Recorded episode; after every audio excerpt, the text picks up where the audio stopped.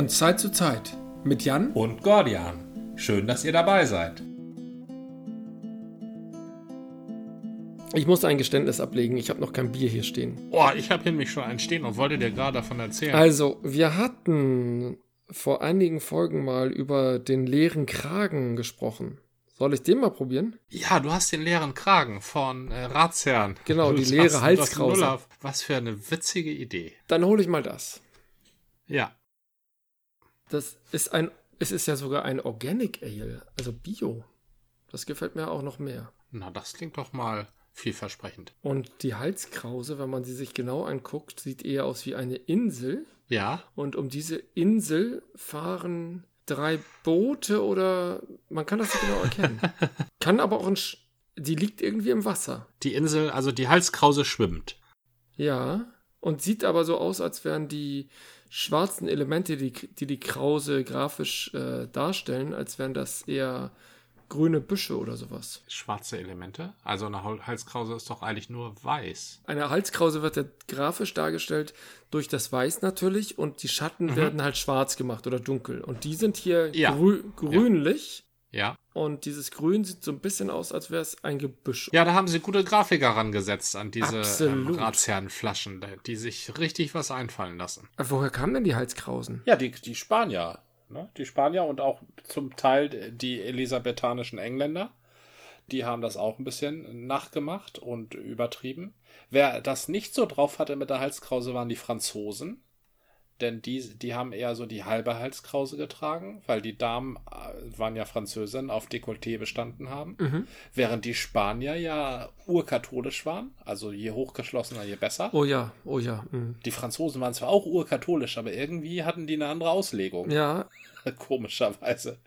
Berühmt geworden ist die Halskrause uns ja überliefert, äh, siehe Ratsherren, durch die Hamburger Ratsherren, die die ja, glaube ich, noch weit bis ins 19. Jahrhundert getragen haben.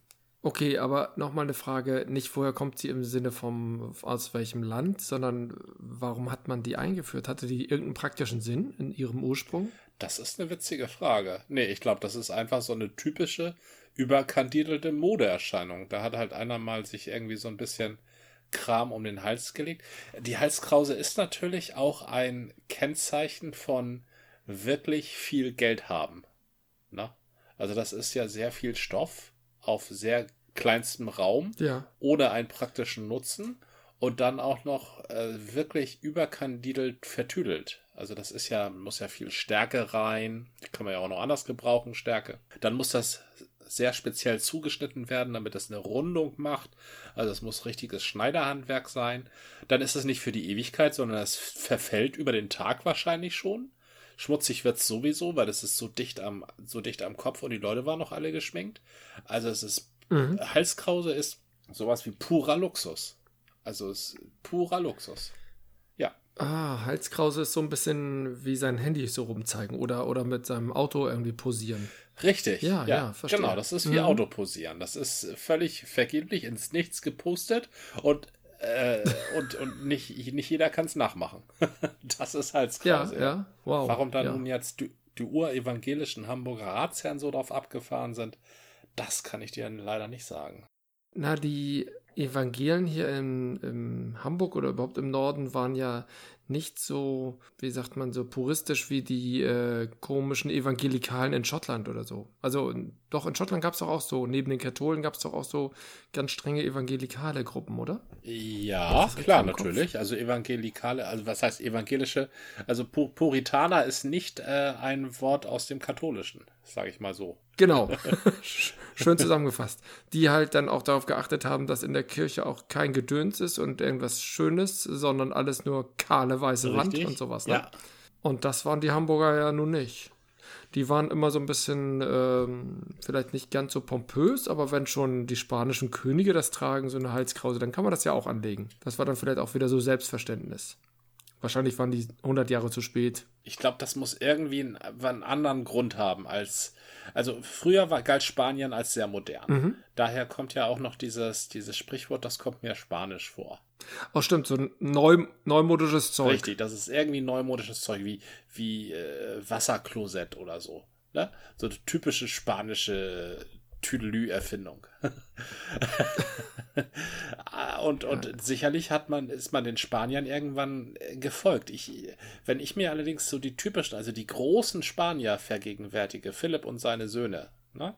die, die ja. mit dem Griff nach der Weltherrschaft und ähm, die Welt unter sich aufteilen, die tragen alle keine Halskrause.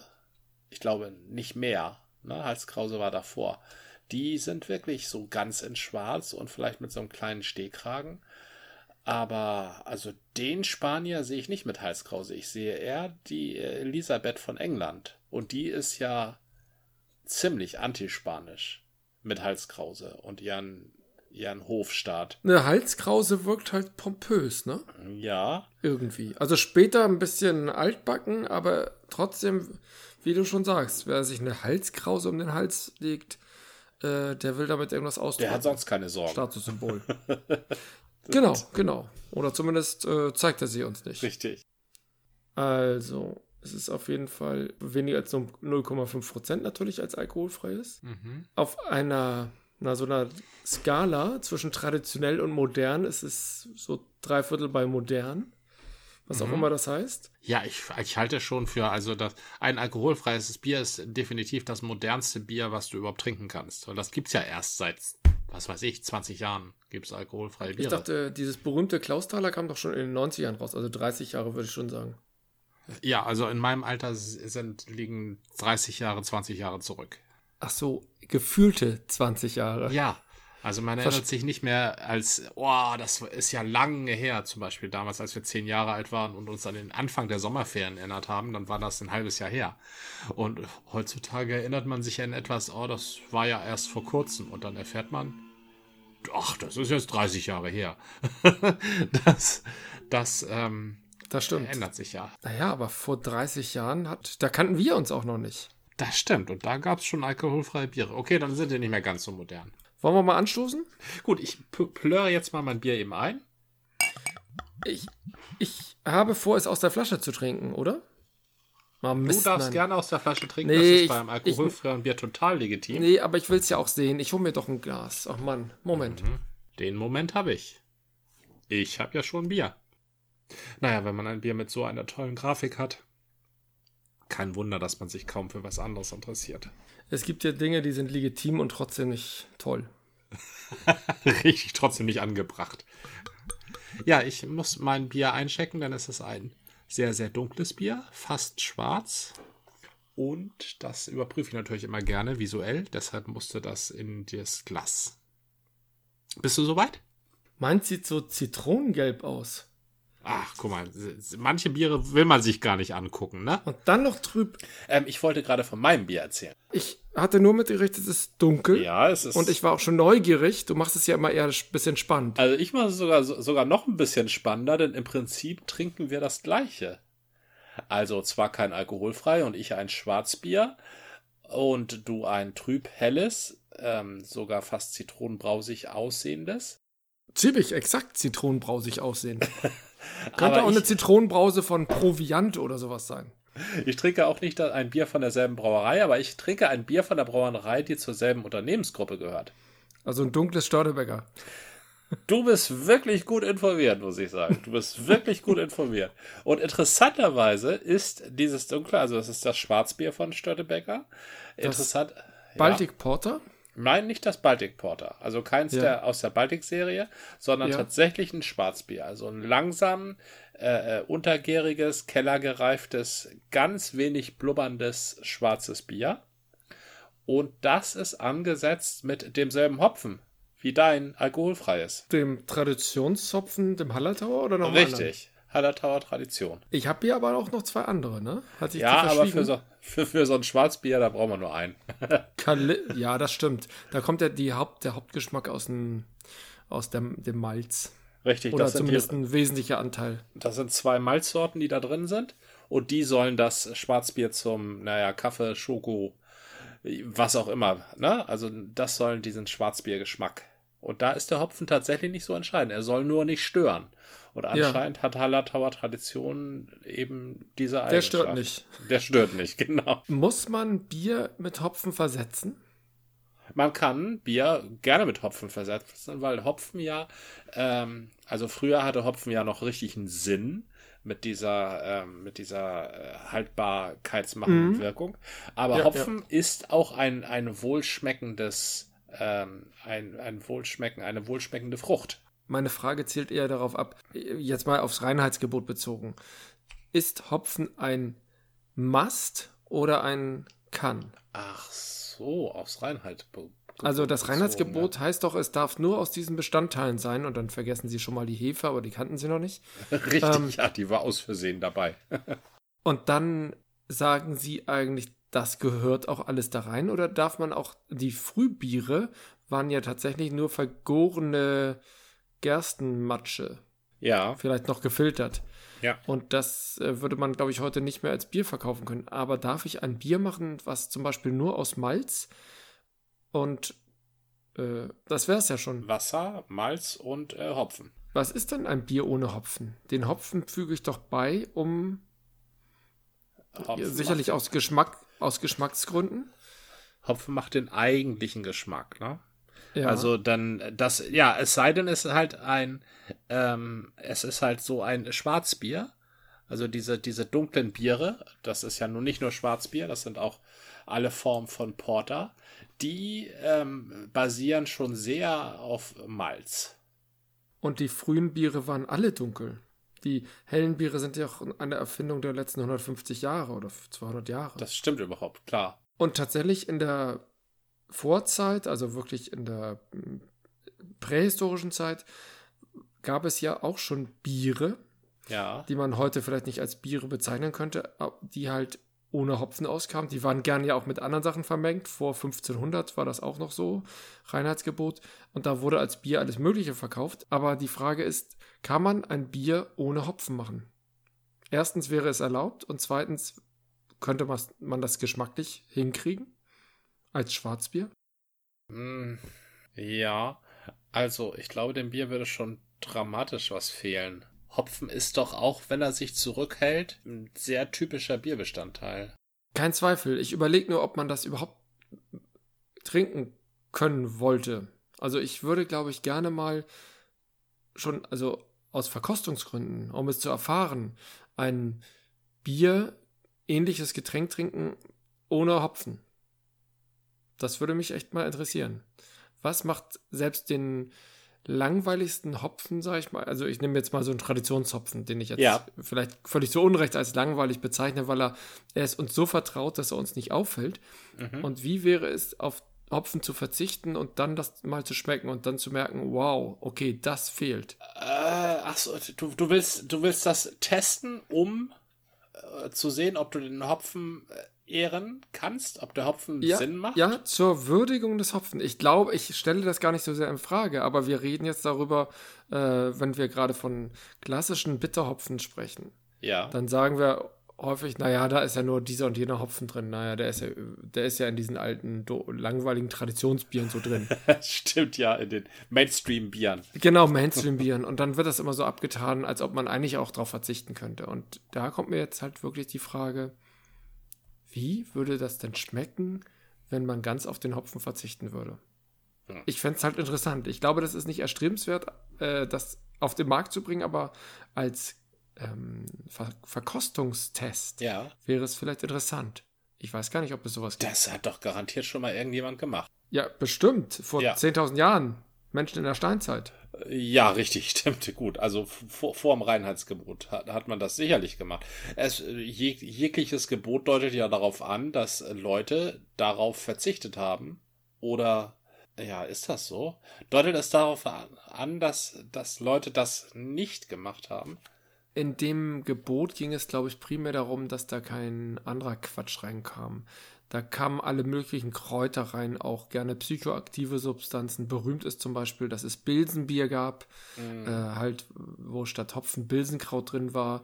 Da ging das Gerücht, das hatte der Zaubertrankmensch mal gesagt, ähm, dass äh, das Bilsenkraut, das ja auch als Hexenkraut oder so verschrien war, die Leute aufgestachelt hätte und äh, möglicherweise seinen Anteil dazu hatte, dass die Bauern eher aufständisch wurden, während ja. Hopfen was Beruhigendes hatte. ja, richtig. Und deswegen, in Bayern waren noch die Aufstände besonders stark, die Bauernaufstände um 1500, ähm, dass der Hopfen als verpflichtend da reingepackt wurde, aber sicherlich auch aus Reinlichkeitsgründen, denn schlechtes Bier war früher ja ein großes Drama, das gab es ja öfter mal. Also das, das Reinheitsgebot ähm, tut Hopfen rein, das ist äh, ein sinnvoller Hinweis, wenn man will, dass sich etwas länger hält. Mhm und ja. dass die Bevölkerung nicht so aufmüpfig ist. also das, das ist ja eine üble Verschwörungstheorie. Das entspricht ja dieser, sie tun was ins Trinkwasser, damit wir wie Schlafschafe immer weiter CDU wählen. Aber dass das aus Bayern kommt, vielleicht haben sie es da perfektioniert. Vielleicht ist Moment mal, CSU. was wird denn in Bayern immer gewählt? Immer. Da wird immer mhm. CSU gewählt. Genial, tun, tun wir was ins Trinkwasser. Na, ins Bier. Das war, früher war ja das Trinkwasser Bier, oder anders? Ja, ins Bier ist sogar noch viel effizienter. Ich habe gerade eine Statistik gelesen aus Irland. Ähm, und Irland ist ja kein dritte Weltland. In Irland geht 50 Prozent des Trinkwassers, das durch in die Leitung gepumpt wird, ähm, ja. von den, von den äh, Wasserversorgern, ähm, 50% geht verloren. Wie verloren? Ja, verloren. Durch geborstene Leitungen äh, versickert das sonst wo, aber kommt nicht bei den Leuten in der Wohnung aus dem Hahn. Ach so, aber das musst du als ökologischen Beitrag betrachten. Deswegen ist das Land ja so knackig grün. ja, trotzdem, was für eine Verschwendung. Das ist es. Das liegt, das liegt an den Leitungen aus dem viktorianischen Zeitalter, die irgendwo da unter der Erde einfach immer wieder neu und neu und neu verbunden wurden, aber nie mal rausgerissen und überhaupt erneuert. Das spricht natürlich dafür, dass Irland jahrzehntelang, jahrhundertelang sehr klein und sehr arm gehalten wurde durch die Briten. Mhm. Richtig. Und äh, da wurde dann zwar mal irgendwo äh, ein Leitungssystem angelegt, aber das zu erneuern wurde auf, auf Sparflamme betrieben. Richtig. Also, auf das, was es wert ist. Auf das, was es wert ist. Und wie ist es? Alkoholfrei craften, das muss man können. Wir haben es inzwischen schon festgestellt. Ne? Das kommt nicht so ja. natürlich, ähm, wie, sagen wir mal, ein IPA machen. ja, also alkoholfrei craften muss man können. Wie, wie beherrscht Razian das? tatsächlich würde ich sogar sagen, alkoholfrei ein IPA machen ist fast noch einfacher, weil du dann mit den Hopfen äh, rumsauen kannst. Mhm. Ähm, das hier ist jetzt ein sehr leichtes, durchaus so süffig mild, wie alkoholfreie Biere das halt so sind. Ja. Aber hat so was ganz Frisches. Mhm. Also tatsächlich äh, ist es eine komische Kombination aus einem Kellerbier, du schmeckst halt das Trübe, du schmeckst halt die Substanz, kombiniert mit der Leichtigkeit eines so ein Tropenbieres, was weiß ich so. Also vom Aussehen her geht es ja auch sehr Richtung Spanisch und äh, durch die Trübheit Keller Zwickel, ne? Also, ja. also schmeckt es so, wie es aussieht. Absolut. Ähm, wobei die spanischen Biere muss ich aus die, die ich kenne, so diese Klassiker Estrella oder sowas. Ja. Die sind immer gnadenlos klar. Also die sind völlig gefiltert. Ich kann dir sagen, woher das kommt. Nur zu. ja, in Spanien, da ist ähm, das mit der Kälte nicht so einfach. Ähm, ha haben sie da nicht so viel. Das ist ja ein sehr heißes Land, deshalb machen sie ja auch immer von 12 bis 3 Siesta. Und mhm. ähm, deshalb sind sie sehr kritisch, was, ähm, was Schlechtwerden, gerade von Getränken angeht. Na? weil Getränke ah. schneller schlecht werden in so heißen Ländern, wo man wenig Keller hat und ja. die sind dann auch noch piwarm. Und schlecht werden äußert sich ja in erster Linie dadurch, dass irgendetwas trübe wird oder eintrübt oder sonst was. Ja. Und deshalb kannst du den Spanier als solchen, wenn er in Spanien ist und diese heißen äh, Sachen seit Generationen kennt, äh, trübe Biere schwerer verkaufen. Verstehe, verstehe. Da ist sozusagen ein gut gefiltertes Bier ein Zeichen von Qualität oder von Richtig, Qualitätsversprechen. Das, äh, das ist so. Wir, wir kümmern uns um unser Bier.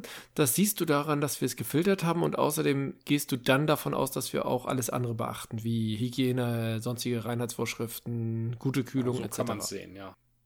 Ja, das ist ja häufig im Marketing so. Du machst eine Sache gut, die man gleich erkennt und weil du die so gut machst, wird darauf geschlossen, dass du auch die anderen Sachen im Griff hast. Ja, richtig, richtig. Wer sich eine Halskrause anlegt, der kann sich auch bestimmt ein großes Haus kaufen ja. und kann auch eine Stadt, der kann auch eine Stadt in Schwung halten. Den wählen wir mal zum Senator. Dem geben wir mal einen Kredit. Dem vertrauen wir mal unsere ja. Söhne in die Lehre an. Dem laufen wir mal in Krieg hinterher. Genau, genau, ja. genau. Also vernünftige Sachen. Also alles nur Marketing. Durchaus Marketing, ja. Ich kann mir nicht vorstellen, dass das irgendeinen Sinn hat. Ah, wie das Handtuch. Das Handtuch. Bei Douglas Adams. Also bei Douglas Adams wird doch genau diese. Ich, die ganze Zeit denke ich, irgendwo habe ich doch diese Abfolge. Und da hieß es nämlich, wer ein Handtuch hat, dem traut man ja auch alles andere zu. Das ist ja ein welterfahrener, äh, weitgereister ähm, Anhalter durch die Galaxis. Richtig, das stimmt. Das, das, das war einer der Gründe, immer sein Handtuch dabei zu haben. Aber man genau. muss auch werksgetreu ähm, auch zugeben, es gibt auch mehrere andere sehr valide Gründe, sein Handtuch dabei zu haben. Oh ja, als Waffe zum Beispiel oder also es gibt als Sonnenschutz. Es gibt so viele Gründe. Man kann sich aber zudecken. das war zum Beispiel. Man kann sich vor den gefräßigen ja, ja. Plapperkäfer von Tral schützen, indem man sich das Ding selber über den Kopf legt, weil dann denkt das Viech, es ist nicht da. Das, genau, das war genau. eine schöne Begründung. Der war nicht so besonders, der war nicht so besonders schlau, Richtig. nur sehr gefräßig. Nicht unverdient ist, ähm, ist ähm, Douglas Adams immer noch so ein bisschen der, ähm, ja, ich will nicht sagen die Bibel, aber die Lieblingsreferenzierung für äh, Computer-Nerds, ne? Absolut. Ja. Computer-Nerds und auch weit darüber hinaus, auch im, im äh, fantastischen und Science-Fiction-Spektrum ist Douglas Adams, äh, wenn nicht von allen geliebt, das weiß ich nicht, aber zumindest anerkannt ja. als äh, Instanz. Und ich habe auch Freunde in meinem Umfeld, die haben überhaupt nichts mit Computer-Nerdiges, aber freuen sich immer über den Towel Day. Das sind Leute, die wiederum den absurden Humor mögen. Irgendwas zwischen Monty Python und ähm, Frühstücksradio, da kann auch Douglas Adams nicht weit sein. Richtig, das, das, und das, das Spektrum ist weit. Ja, das stimmt. Obwohl Monty Python hat ja auch schon jetzt äh, Schwierigkeiten. Wir leben ja wieder in einer Zeit des Bildersturms und Denkmalsturzes. Ja. Und ähm, da hat Monty Python sicherlich auch den einen oder anderen Scherz gemacht, der unter der strengen Lupe des Vokismus vielleicht nicht ganz so astrein war. Ganz sicher nicht. Aber da ist dann wieder der Punkt, was darf Satire? Was darf Satire und was darf Satire wann? Man muss alles immer im Kontext betrachten. Und natürlich äh, ist Monty Python ein Kind ihrer Zeit. Mhm. Also sind, ist, ist, ein, ist kind sind, ja. sind ein Kind ihrer Zeit. Ja. Ah, du kennst das doch bei Monty Python, das mit der Loretta. Ja. Na, wo sie dann sagen, ja, äh, und jetzt, aber dann sagen wir diesen Kampfspruch. Und dann meldet sich einer, nee, das kann man nicht so sagen, weil das würde ja die und die betreffen. Ja, okay, dann nennen wir unseren Kampfspruch so und so. Ah, nee, das kannst du ja auch nicht machen, weil da würden die und die sich schlecht führen. Letztendlich haben die dann überhaupt keinen Kampfspruch und auch machen auch überhaupt keine Aktion, weil sie mhm. auf alles, also auf jede Eventualität, jeder Splittergruppe Rücksicht nehmen. Das ist immer das ja, Problem ja. der sogenannten äh, linken Aktion gewesen. Immer. Und da mache ich nicht mit. So sinnvoll das auch ist, da mache ich nicht mit. Es sollen sich Leute gerne verletzt fühlen. Es muss trotzdem einen öffentlichen Diskurs geben. Und da zitiere ich nicht mich, da zitiere ich Ricky Gervais, der hat das erst vor kurzem gesagt. Der hat nämlich große Probleme mit Twitter, weil sich da ja immer irgendjemand verletzt fühlt. Bei Twitter kann man doch Leute blocken oder muss, man muss ja nicht allen folgen. Ja, das ist aber kein Diskurs mehr.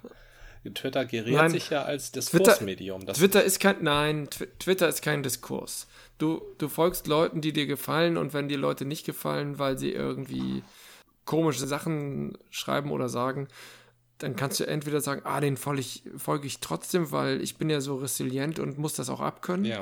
Und dann bist du aber irgendwann trotzdem genervt und denkst so, warum gehe ich hier eigentlich noch rein? Ich folge doch nicht den Arschlöchern, nur um zu zeigen, wie res resilient oder hart im Neben ich bin.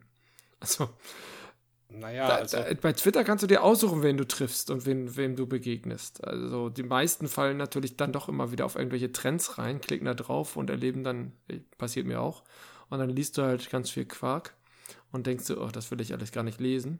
Aber wenn man es äh, flauschig haben will, kann man sich das so einrichten. Das Leben ist aber nicht flauschig. Das Leben ist halt mit echten Menschen, die du irgendwo zufällig begegnest. Gesellschaftsbildung ist nicht flauschig. Und Gesellschaftsbildung Denen kann man nicht. begegnest heißt das, glaube ich. Richtig. Und Gesellschaftsbildung kriegt man nicht hin, indem man seine eigenen moralischen Maßstäbe an alle anlegt und einfach sagt, äh, mit dir rede ich nicht, weil du bist ja jemand, der Google-Hopf mag. Wie kann man bloß Google-Hopf Genau. Das, genau. Das, äh, das funktioniert nicht. Und, ich und glaube, denk doch an die Kinder und an den Zucker. Richtig, und genau. Denk doch an die Kinder. Ja, ja. richtig. Denk doch, auch, auch Impfgegner denken eigentlich nur an die Kinder. Also wenn du dir Impfgegner, Insbesondere an die. Ja, ja, ja, wenn du die Impfgegner anhörst, die denken in allererster Linie an die Kinder. Diese ganze QAnon-Leute denken auch die ganze Zeit an die Kinder. Ne? Die QAnon-Verschwörung ist ja in erster Linie gegen Kinder gerichtet, ja, ja. soweit ich das weiß. Also äh, die Leute, gegen die die QAnon-Verschwörung meint, antreten zu müssen. Die, die tranken die das Blut von Kindern? Ja, richtig. war das, das, noch was anderes? Das war überhaupt einer der ja, Schlachtrufe, der jedes Mal bei, das war der besondere Humor von den Simpsons. Jedes Mal, wenn bei den Simpsons sich irgendwie ein Mob gegen irgendwen oder irgendwas zusammenrottete, dann rief da einer, mhm. denk doch an die Kinder. Ich glaube, eine wesentliche Haltung ist nicht die Sprache jedes Mal, jedes Wort deiner Sprache dreifach umzudrehen, sondern wichtig ist die eigene Haltung. Ja. Und, und der, dass man respektvoll miteinander umgeht und nicht ein Arschloch ist. Ja, also Respekt. Das scheint mir, glaube ich, wichtig. Ich, ich halte respektvoll schon für das falsche Wort. Respekt habe ich vor einer Lebensleistung. Was ich gegenüber anderen Leuten aufbringe, ist Akzeptanz und Toleranz. Aber ich respektiere nicht jedermanns Meinung weil es gibt zu viele Idioten.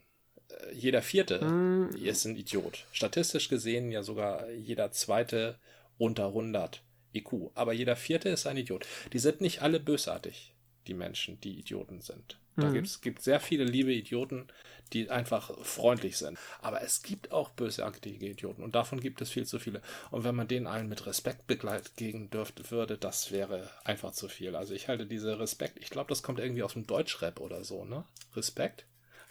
Ja, kann sein. Ja, also. Äh, Respekt, aber ich glaube, respektvoller Umgang meint nicht, dass du jeden respektierst für seine Lebensleistung oder sowas oder für seine, für seine Art, sondern es ist erstmal. Nee, bei Respekt im Duden steht, ich respektiere etwas, ich ehre etwas. Ich erkenne etwas als besonders an. Das ist respektieren. Respektvoller Umgang mag was anderes sein, ja. Aber das würde, da würde ich eher höflicher Umgang. Höflicher, höflicher Umgang, Umgang, vielleicht höflich, ja. Sagen. Genau. Guter Ton. Guter Ton, gut, gut ausgedrückt, ja. ja. Guter Ton ja, zählt dazu. Ja. Aber Respekt, nee, also wirklich nicht. Eine Sache möchte ich dann doch mal ähm, in Frage stellen, dass der IQ sozusagen die äh, Idioten von den Nicht-Idioten trennt und besonders bei 100. Das äh, halte ich für sehr gewagt. Das ist richtig, das ist auch nicht richtig. Es gibt sehr schlaue Idioten. Es gibt sehr ähm, ja, IQ. Ja, der IQ ist ja, also der IQ ist nur eine gedachte Größe. Ich habe mal gehört, dass 100 der Durchschnitt ist. Und deshalb ist es 100. So, ja, ja, so ein bisschen das, wie so bei ist Celsius. Definiert, genau. Ne? So, also wenn 100 mhm. der Durchschnitt genau. ist, dann ist die Hälfte unter 100 und die Hälfte über 100. So, das heißt, ähm, das, das wollte ich auch nur sagen. Das heißt nicht, dass es, ich meinte mit Idioten auch nicht, meinte ich wirklich Idioten? Ich, ich weiß ja, worauf, worauf du hinaus wolltest. Du hast ja auch eigentlich gesagt, ein Viertel der Menschheit ist, äh, sind Idioten. Jeder Vierte, ja lass es jeder Fünfte sein oder so. Also, das ist auch gar nicht wichtig. Es gibt auf jeden Fall sehr viele Idioten und es gibt auch sehr viele wunderbare Menschen. Und irgendwie müssen wir damit umgehen und das geht so leidlich. Es, ähm, Idioten können sehr wunderbare Menschen sein, das wollte ich nicht sagen. Idiot heißt nicht bösartig.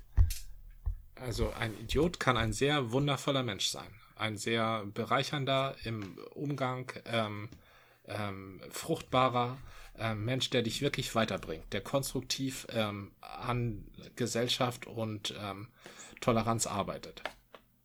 Das kann ein Idiot sehr gut. Das kann auch ein sehr, sehr schlauer Mensch sehr schlecht machen. Also die meisten Menschen, die die Welt ins Böse verkehren, sind beängstigend intelligent. Ja, ja. Das heißt, du hattest Idiot, den Begriff Idiot gemeint als wenig intelligent. Ja, als wenig durchdacht, genau.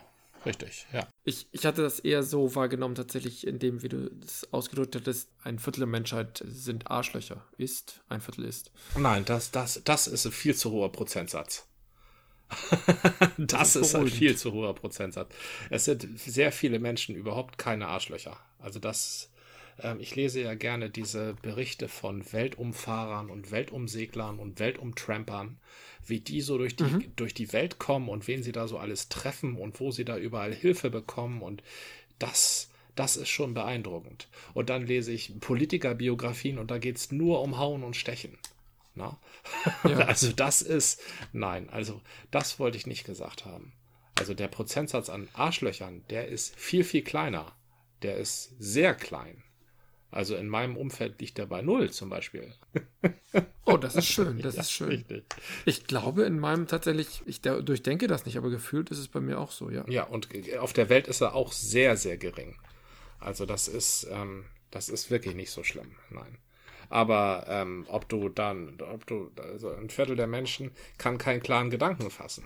Denkt nur von jetzt auf gleich oder denkt nur mit seinen Bedürfnissen oder äh, kann nicht abstrahieren oder kann nicht über den eigenen Tellerrand gucken oder äh, hat vielleicht bei der Entscheidung, welche Freunde halte ich und welche lasse ich ziehen, ständig falsche Entscheidungen getroffen und ist nur von Arschlöchern umgeben und hält vielleicht die ganze Welt für eine Arschlochwelt und postet dann in den Kommentarspalten der ähm, großen deutschen Tageszeitungen Meinungen. Oh ja, die, die gucke ich mir immer nicht an. Oh, da, da, also wenn du die Menschen kennenlernen willst, dann musst du die dir angucken. Das scheint mir ein sehr komischer Ausschnitt der Menschen zu sein. Ja, das ist richtig. Das ist ein sehr komischer Ausschnitt der Menschen, aber ist deckungsgleich mit dem Ausschnitt, den Twitter bietet. Nein, ganz und gar nicht. Bei Twitter kann ich mir das echt äh, selber zurechtstutzen. Wem folge ich, wem folge ich nicht. Achso, ich gucke mir auch gerne mal die Twitter-Trends an. Also eigentlich gucke ich mir bei Twitter genau, nur die das Trends an. Das sag ich ja. Ja, aber dann, dann triffst du ja nur die ganzen Deppen. Ja, richtig. Also, oder dann triffst du auch ganz viele Deppen, so rum. Und dann wird es schnell anstrengend und dann, ich glaube, wenn Twitterer genervt sind von Twitter, dann haben sie zu viele Trends genossen. Das war eine Folge des Podcasts von Zeit zu Zeit mit Gordian und Jan. Bis zum nächsten Mal.